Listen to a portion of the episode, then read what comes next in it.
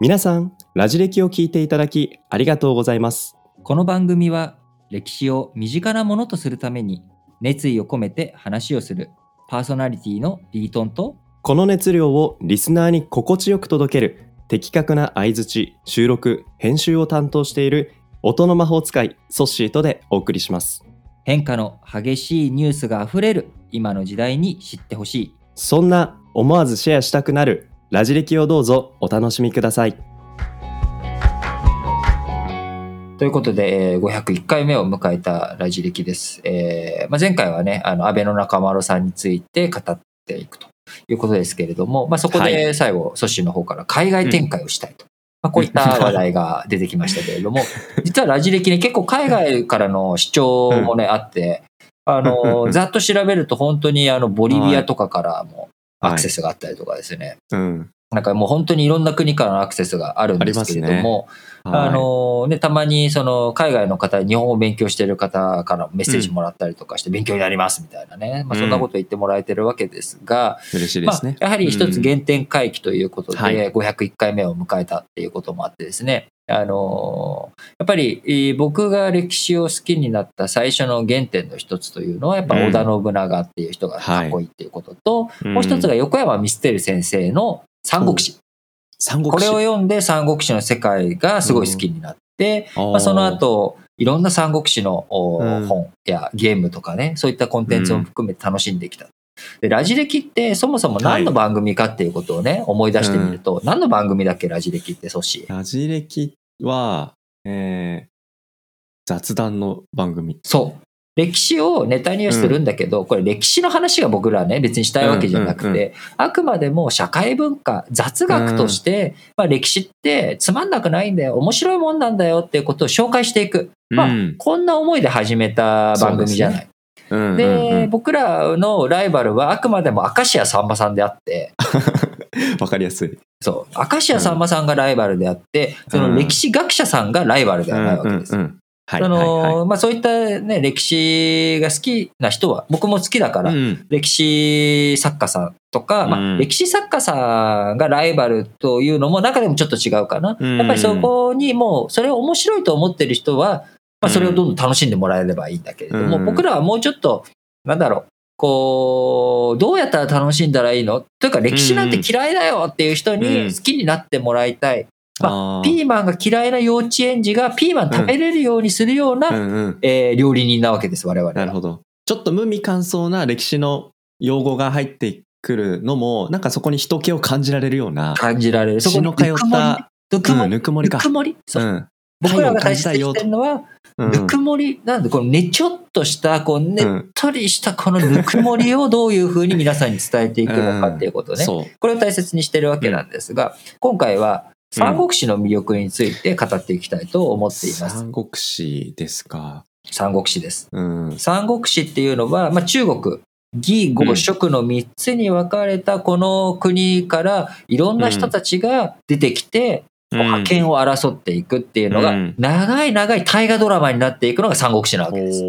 はい。これが中国の歴史上、まあ今、キングダムとかね、漫画で流行ってますけれども、キングダム、秦の始皇帝が統一していくときっていうのは、まあ、秦が一強で、まあ、その周りにたくさんいろんな国々があって、これもね、いろんな人たちが出てきて、すごく人気のある、うん、えー時代なんだけれども、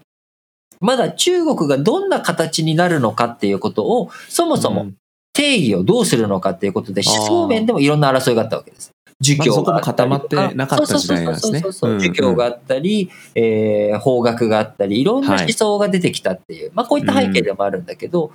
その三国時代っていうのは、漢という国、僕らも今漢字、うん。漢民族。うん。っていうような漢っていう言葉で中国のいろんな文化を表すように、すでに統合されて一つになった中国というもの、これが初めて分裂をしてしまうっていうのが三国時代なわけです。なるほど。ある程度の価値観が一定、一体化しつつも、そこからどう新しい時代を生み出していくのか、変わっていくのか。で、うん北側、黄河流域が発展していたところから、南側、揚子江付近も徐々に力をつけてくる。あまあ、ーこういっった経済的なバックグラウンドの盛り上がりの背景、そしていろんな人たちの思惑。で、何よりも期間がちょうどね、一世代、二世代分ぐらいの大河ドラマだっていうのが、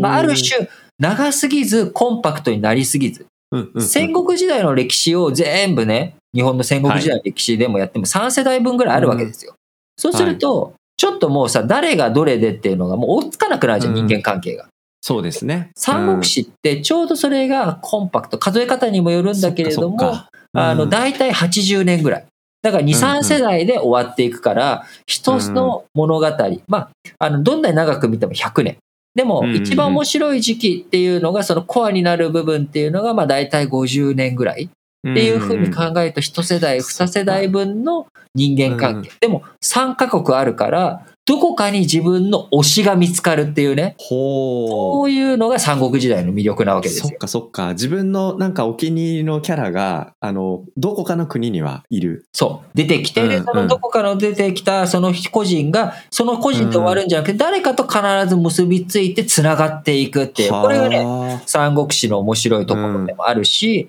まあ、あの、三国志さらに何が面白いかっていうと、日本の場合、やっぱりうん。そこにたくさん、あの、コンテンツがね、漫画、小説、はい。えゲーム、もういろんなところに、こう、三国志がモチーフになったり、モデルになったりしているから、こう、三国志を好きになろうと思った時に、やっぱいろんな入り口があるっていうのがね、これ非常に素晴らしいところなわけですよ。うん。コテコテにも三国志すごい好きだって上級レベルになっていくと、三国時代の詩、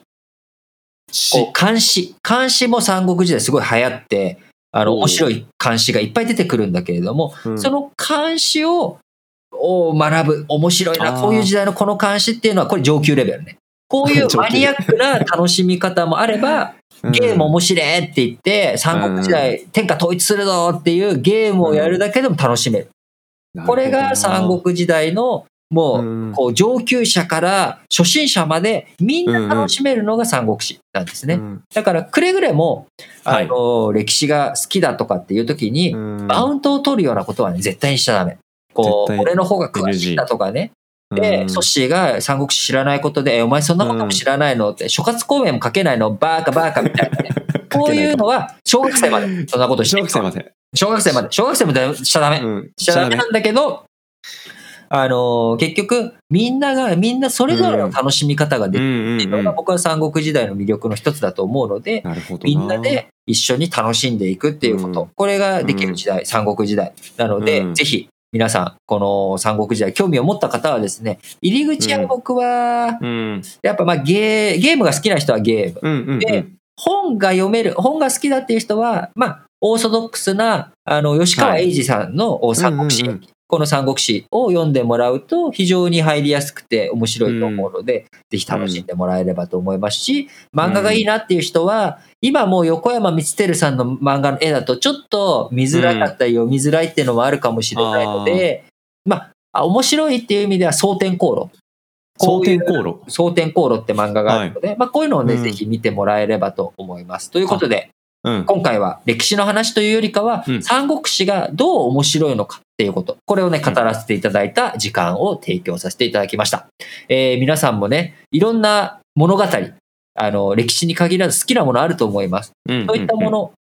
えーなんで好きかって言ったら、それが面白いっていうよりかは、やっぱり人の魅力だったりとか、うん。物語の文章が面白いとか、うん。そういったことあると思うので、ぜひ、うん。えー三国志、これで興味を持って、初心者からでいいんです。ちょっとなんか興味を持ったなっていうことから、みんな最初はね、初心者なんですから、うんあの、私歴史苦手とかって思わずに、ちょっと試し、試食を、えーぜひね、仕上がってもらえればと思います。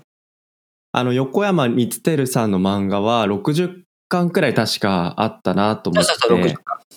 で、三国志興味あるなって思ってたんですけど、いきなり60巻手出すのちょっと気が重いなと思ってたんですけど、今日の話聞くと本当にいろんな楽しみ方、うんうん。あの本もあれば、えーゲームもあれば、うん。で、その時代とか国、それぞれによっても全然違うあのエピソードがあると思うと、全部一気に楽しむってことを気負うことなうく、なんか一部分一部分から楽しんでもいいのかなって思ったんですよね。で、僕もあの、えっ、と、ちょっと興味を持って、吉川英治さんの小説をと思ったんですけど、たまたまその、えっ、と、アマゾンで見てた時の横っちょに、吉川英治さんの小説原作の漫画が上下巻2巻であったので、うんまずは僕はそこから入りあ、ました。いいんじゃない？いいんじゃない？なので、ちょっとそこから、あの、リートンの教えてくれた三国志の魅力、えー楽しんでみたいかなというふうに思いました。皆さん、ラジ歴では学び直し日本史総復習編というサブチャンネルを用意しています。こちらは全35エピソードを聞いていただくことによって日本史の流れをつかめちゃう。こういった代物になっています。歴史を学び直したいんだけど、なかなか歴史の本読んでも何言ってるかわからない。頭に入ってこないという方、ぜひこちらを聞いて、えー日本史を学び直すための第一歩としてもらえたら最高です。日本史総復習編サブチャンネルは Apple、Google、Spotify 各プラットフォームでラジ歴日本史と検索していただくとお聞きいただけます。また Twitter でも質問、感想などを募集していますのでぜひお便りお寄せください。Twitter アカウントはラジレキで検索してフォローしてください。それではラジオ歴史小話本日はこの辺りまでお相手はリートンとソッシュでした。